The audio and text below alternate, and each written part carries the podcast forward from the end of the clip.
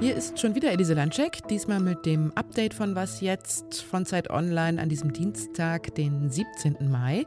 Und ich spreche gleich über den überraschenden Erfolg der Opposition bei der Wahl im Libanon, über die ukrainischen Kämpfer im Azov-Stahlwerk und über TNT im Operationssaal. Redaktionsschluss für diesen Podcast ist 16 Uhr.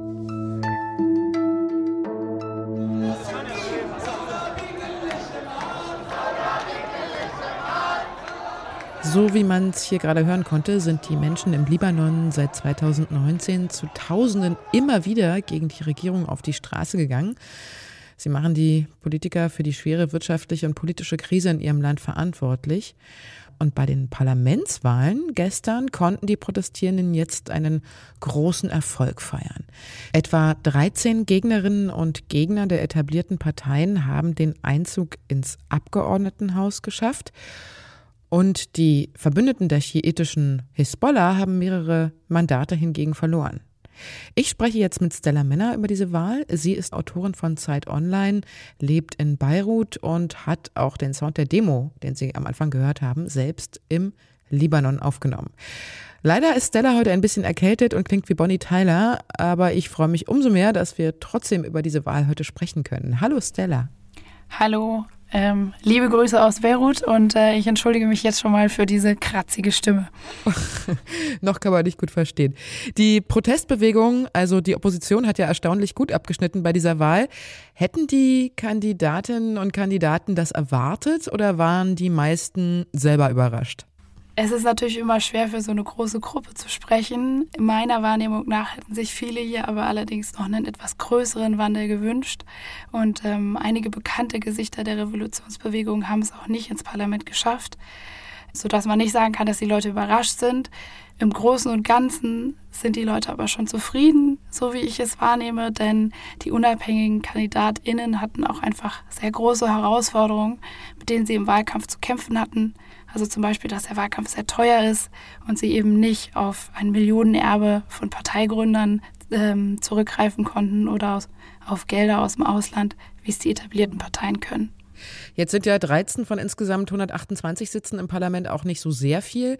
Können denn die Oppositionellen jetzt tatsächlich was ändern an diesen ja seit Jahrzehnten fest verkrusteten politischen Strukturen im Libanon?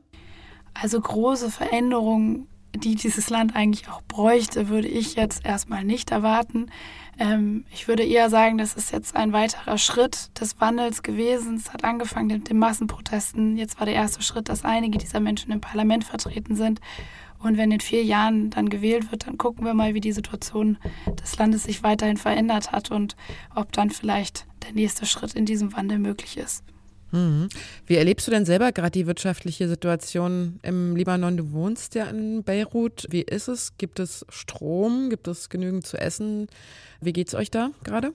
Also die libanesische Wirtschaft ist wirklich im freien Fall. Es gibt hier Hyperinflation und man muss sich das konkret so vorstellen, dass die Preise sich wirklich täglich verändern. Ähm, und auch die, der Wert der Währung auf dem Schwarzmarkt verändert sich täglich. Als kleines Beispiel, heute ähm, würde man für einen Dollar 30.000 Lira bekommen. Ähm, der offizielle Kurs war aber mal, dass ein Dollar 1500 Lira wert ist. Und das Problem ist, dass die Gehälter der meisten Menschen gar nicht angepasst werden, also immer noch so sind wie früher. Als kleines Beispiel, ich habe diesen Monat zwei Millionen für den Stromgenerator bezahlt, der meine Wohnung ab und zu mit Strom versorgt. Ähm, das sind umgerechnet rund 70 Dollar, aber das entspricht ähm, einem Gehalt von einer Lehrerin oder von einem Lehrer. Vielen Dank, liebe Stella, für deine Einblicke und ich wünsche dir auf jeden Fall gute Besserung und schnelle Besserung für deine Stimme. Vielen Dank und liebe Grüße nach Deutschland.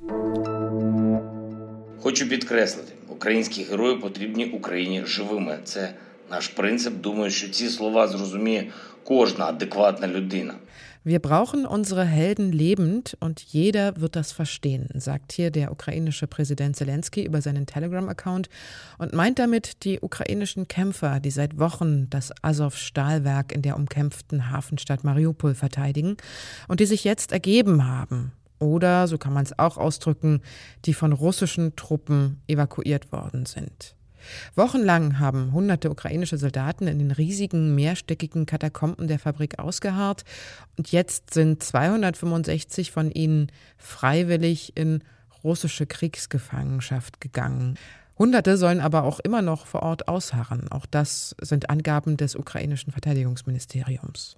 Das Ministerium sagt auch, dass der Plan ist, dass die Männer, die jetzt gefangen genommen wurden, dann später gegen russische Soldaten ausgetauscht werden.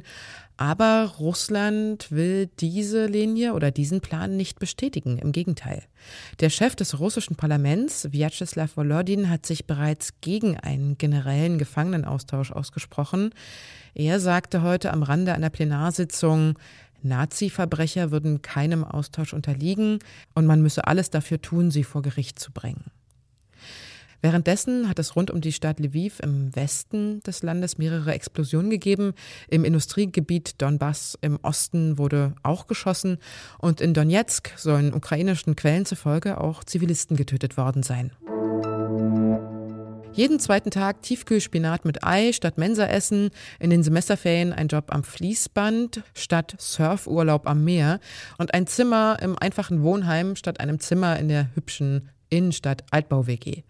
Fast ein Drittel aller Studierenden lebt einer Untersuchung des Paritätischen Wohlfahrtsverbands zufolge unterhalb der Armutsgrenze. Das heißt konkret, ihr Einkommen beträgt maximal so um die 800 Euro oder weniger und damit liegen sie rund 460 Euro unterhalb der Armutsschwelle. Diese Armut betrifft der Studie zufolge vor allem also zu 80 Prozent Ein-Personen-Haushalte, aber auch 45 Prozent Studierende mit BAföG. Ulrich Schneider, Hauptgeschäftsführer des Paritätischen Gesamtverbands, verlangte heute eine weitreichende BAföG-Reform, um das Problem zu lösen. Und er sagte heute bei einer Pressekonferenz wörtlich, die altbackenen Klischees des fröhlichen Studentenlebens bei wenig Geld, aber viel Freizeit hätten mit der Lebenswirklichkeit nichts mehr zu tun. Mehr zu diesem Thema Armut unter Studierenden hören Sie morgen früh in der Sendung von meiner Kollegin Konstanze Keinz.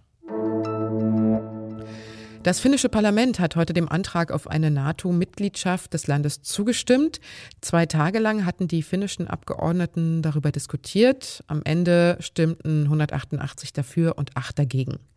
Schweden habe seine NATO-Bewerbung bereits unterschrieben, twitterte die schwedische Außenministerin Ann Linde, und diese werde nun NATO-Generalsekretär Jens Stoltenberg übermittelt, sobald auch Finnland seinen Antrag unterzeichnet habe. Was noch?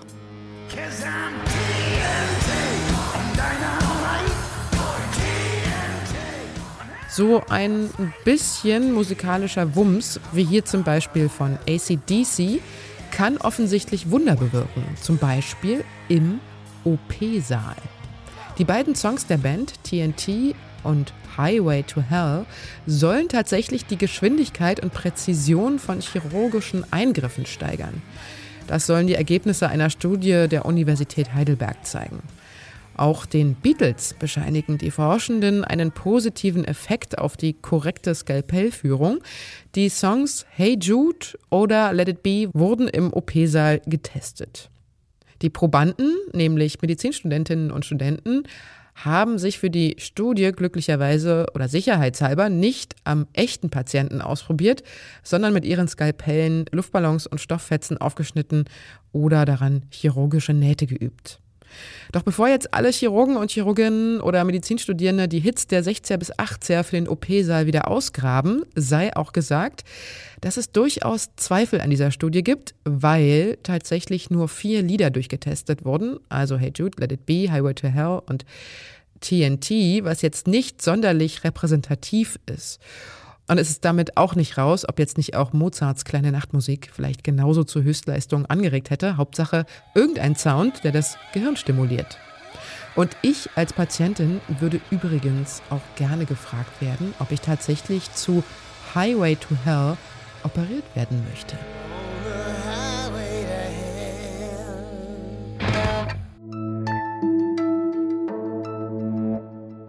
Das war's mit Was jetzt für heute. Morgen früh hören Sie meine Kollegin Konstanze Keins und unsere E-Mail-Adresse lautet wasjetzt.zeit.de, falls Sie Fragen oder Anmerkungen haben. Tschüss und bis bald, sagt Ihre Elise Landscheck. So, ich hüpfe jetzt mal hier rein in meine kleine Sprecherkabine. Jo. In Mein Kleiderschrank. Sitzt du auch immer im Schrank? Genau, ich sitze auch immer im Schrank. Ich habe den tatsächlich sogar auspolstert, ausgepolstert.